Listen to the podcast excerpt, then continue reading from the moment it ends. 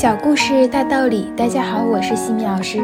今天和大家分享的是哈佛家训经典小故事，故事的题目是《改变一生的赞美》。卡耐基小时候是一个公认的坏孩子，在他九岁的时候，父亲把继母娶进家门。当时他还是居住在乡下的贫苦人家，而继母则是来自富有的家庭。父亲一边向继母介绍卡耐基，一边说：“亲爱的，希望你注意这个全郡最坏的男孩，他已经让我无可奈何。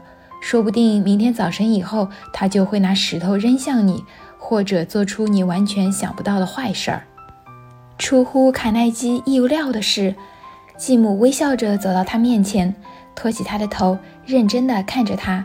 接着，她回头对丈夫说：“你错了。”他不是全郡最坏的男孩，而是全郡最聪明、最有创造力的男孩。只不过他还没有找到发泄热情的地方。继母的话说的卡内基心里热乎乎的，眼泪几乎滚落下来。就是凭着这一句话，他和继母开始建立友谊。也就是这一句话，成为激励他一生的动力，使他日后创造了成功的二十八条黄金法则。帮助千千万万的普通人走上成功和致富的道路。继母到来之前，没有一个人称赞过他聪明。他的父亲和邻居认定他就是坏男孩。但是继母只说了这么一句话，便改变了他的命运。卡耐基十四岁时，继母给他买了一部二手打字机，并且对他说：“相信你会成为一名作家。”卡耐基接受了继母的礼物和期望，并开始向当地的一家报社投稿。他了解继母的热忱，也很欣赏他那股热忱。他亲眼看到他用自己的热忱如何改变了他们的家庭，所以他不愿意辜负他。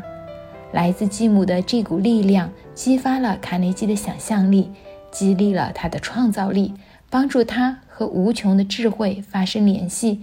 使他成为了美国的首富和著名作家，成为二十世纪最有影响的人物之一。哈佛箴言：赞美永远都不是多余的，尤其是对于孩子。一次真诚的赞美可能胜过一万次严厉的指责。今天的分享就到这里。如果你喜欢这个小故事，欢迎在评论区给到反馈意见。